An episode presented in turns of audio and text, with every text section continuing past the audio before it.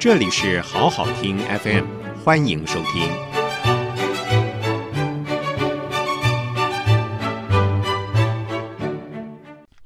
好好听 FM 的朋友，大家好，我是平秀玲。今日评评理，在这个礼拜的一开始呢，我们来算算账哦。来看看这个政府到底有没有好好的把关我们的纳税钱，还是呢根本就在乱撒币、乱花钱？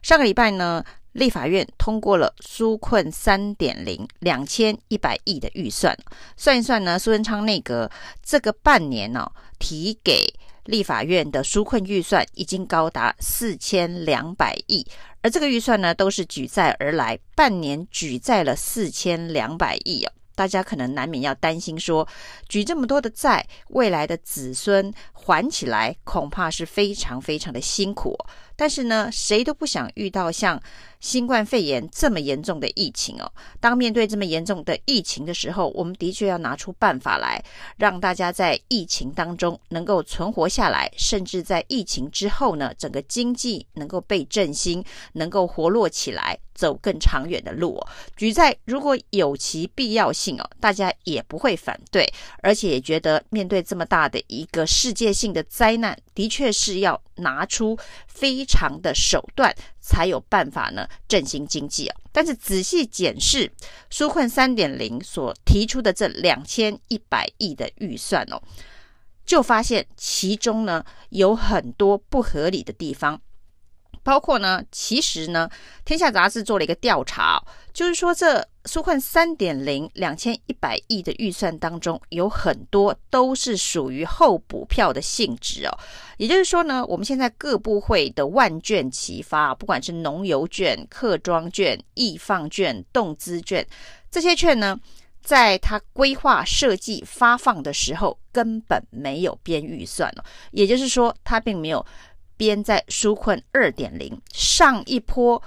行政院所提出的两千一百亿预算当中呢，并没有包含这些万卷齐发的预算了。所以呢，在这第二波两千一百亿的预算当中呢，就回补了各部会临时所追加的各式各样票券的预算了。那加起来呢，原本呢，天下杂志计算是六百八十五亿哦。那甚至一度传出。主计处自己初步估计，各部会提出来要回补的纾困预算高达一千两百三十五亿。如果这两千一百亿的三点零预算当中，有一千两百三十五亿是用来回补之前所提出各式各样的方案了，那也就是说，接下来要推动的计划当中呢，就只剩下八百多亿哦。那这对于整个大家所期待的纾困振兴的规模来讲哦，恐怕是有很大的落差。但是后来主计处立刻补了一个说明哦，说算错了，不是一千两百三十五亿哦，其实需要。回补的只有两百二十三亿，接下来三点零可以规划的振兴预算呢，还有一千八百多亿哦。好，就算呢我们的三点零还有一千八百多亿，大家也会疑问说，那为什么呢？你居然要回补两千两百三二十三亿？这到底当时的计划预算是怎么做的？那我们看到呢，仔细看这一本。行政院所提出来的纾困三点零两千一百亿计划当中，其中最值得大家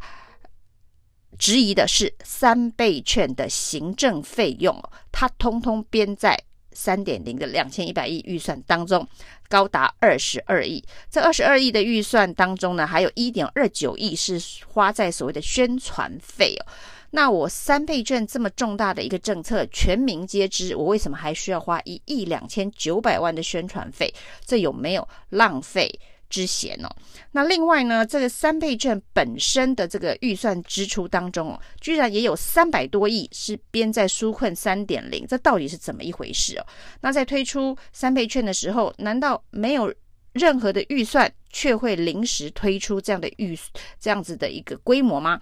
结果呢？没想到经济部说，原本呢三倍券的规模只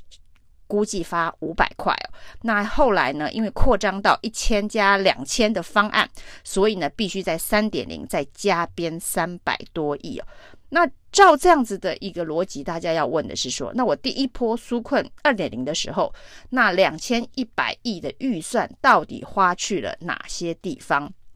而花到这些地方有没有做任何的效益评估？到底有没有发挥任何振经振兴经济的效用啊？那我们看到呢，以现在三倍券发出，我们就算不管它这个预算把关、财政纪律控管的荒腔走板哦，居然钱可以先花再回来补要预算，好，这种种可能违反相关财政法律律的事情哦，行政院要自己想办法去跟立法院解释哦，怎么可以先花钱后补预算？那我们来检视的更重要的一点是说，这些钱花下去有没有达到原本预期的效益哦，我们看三倍券呢上路之后，的确各地看出了各式各样的报复性消费人潮，很多人的确是拿着三倍券去消费。一方面可能是突然多了一笔预算，所以呢有更多的余裕消费，当然也有可能是要赶紧把手上的三倍券给花掉，因为未来可能有各式各样的争议，包括了兑现，包括了伪造、流通上面的一些麻烦。那来看到最近的这个消费潮当中，其实大家可以发现哦，大部分都是非常集中式的消费方式哦，卖场、百货公司这些可能是最大宗大家使用三倍券消费的场所。那之前振兴经济需想要这一个振兴的百业百行。还有这些一些小店等等哦，恐怕倒不是这一波三倍券最大的受益者，因为你看很多的这个观光夜市，他就不愿意收三倍券了。一方面是在这个要不要找零上面会发生争议哦，因为大部分其实现在收三倍券的商店都会贴出说不找零哦。那也不找零的意思就是说呢，你只能做整数型的消费，最低的面额是两百，所以你任何一笔消费都要高于两百，你才不会在使用这个三倍券的时候发生一些损失。所以呢，对于一些比较小金额交易的，比如说摊商来讲呢，这样子的一个。经济上面的协助相对上就会比较弱，像我昨天在逢甲夜市哦，我发现基本上没有人是拿出三倍券来消费的。那很多的店家也都贴出他不收三倍券，因为使用上的确是有蛮大的麻烦啊。那所谓这种集中式的观光消费，还有一个比较大的问题，就是大家看到好像有各式各样的报复性旅游，包括了在离岛，包括了在宜花东哦，那甚至还让这个交通部长林佳龙说出，大家要当聪明的观光客，不要都集中在假日去旅游，不要在暑假，可以暑假之后再去旅游。事实上，对很多人来讲，这是不可能的计划，因为大家恐怕。在假日是最能够安排这个连续假期出外旅游的。那暑假当然是为了小孩子的时间的配合，所以在暑假安排这个相关的旅游活动。那等到暑假结束之后呢？那等到这一个一到五，那这些观光景点其实它的人潮还是相对上跟过去比起来还是有很大的落差。当你有外国的观光客，或甚至有中国的观光客。的时候呢，这些观光景点呢，它可能是可以分散它的这个尖峰跟离峰期的落差不要那么大。那现在如果只剩下国旅的话，这个尖峰离峰的这个落差就会非常大，所以呢，就会有集中式的。这一个消费的问题哦，这集中式消费，第一个不只是集中在大卖场、百货公司，也集中在只有假日，甚至集中在这短短的暑假。等到九月开学之后呢，这个集中式的消费，甚至连这一个。尖峰都很难创造，那这是九月过后所谓的国旅的热潮还能不能够这样子的维持下去？大家还不知道。而且呢，甚至我们现在的这个边境哦，至少在这个防疫中心初步的规划是没有疫苗之前不会开放哦。哦，上礼拜还发生了，就是呃有陆续好几起菲律宾境外移入的案例哦，所以我们立刻把菲律宾。当成了高风险国家，所有从菲律宾入境的人呢，当然隔离十四天是一定要的，但是会先经过这一个病毒的普筛，只要你从菲律宾进来，我就先得要筛检了。那表示说，我们离国境要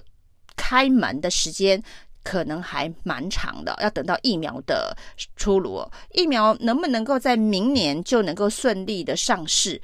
第一个，这是很大的问题哦。第二个，它一开始研发成功之后呢，台湾能够得到多少数量的疫苗，这又是另外一个问题哦。因为到目前为止，台湾显然没有自己研发相关疫苗的实力，或者是属于这个疫苗研发的领先群哦。到时候可能必须仰赖，不管是美国或中国大陆，或是欧洲哪些国家，这个疫苗。成功的研发出来，而且大量的生产哦，那当然大家都会给自己的国家先用。那在这个疫苗的交易的市场上面，台湾恐怕也没有太多的优势哦。所以整个国境的能够完全解封的这个时间，你必须要把它拉长一点时间去计算。如果是这样子的话。以目前的振兴规划，恐怕是远远不足的。你国门没有办法开，你要靠这个内需的观光旅游、内需的消费的创造。那现在以三倍券的方式，第一个你集中在一些大卖场、大的百货公司或是大的这个连锁集团商店等等。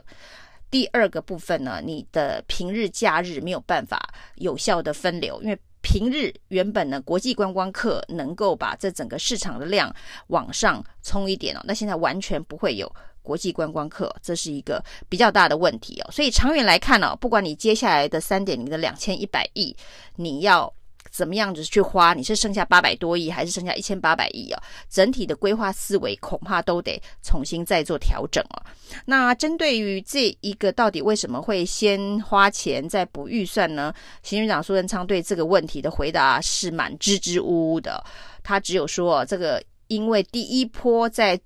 做纾困规划的时候呢，发现疫情比原先预想的严重，所以呢，这一个。呃，规模有稍微扩增了一点点了。这个说法其实大家也很难接受，因为其实台湾的疫情一直相对上都非常非常的稳定，就是说我们没有突然在哪一段期间突然有暴增的病例哦，一直都在一个可控的安全范围内哦。在这样子的一个稳定的防疫条件之下，我们做经济振兴规划的时候，应该比包括了欧洲、美国、日本、韩国那些疫情变化比较剧烈的国家能够够。做的规划应该是更精致、更有效率、更能够达到精准打击目标才对哦。所以呢，很多人都说这个民进党政府呢，防疫哦一百分，可是经济振兴完全不及格哦。这个是民进党政府现在最大的考验哦，在后疫情时期如何振兴台湾的经济。谢谢收听，请继续关注好好听 FM。记得帮我们分享给您的亲友，祝大家平安健康。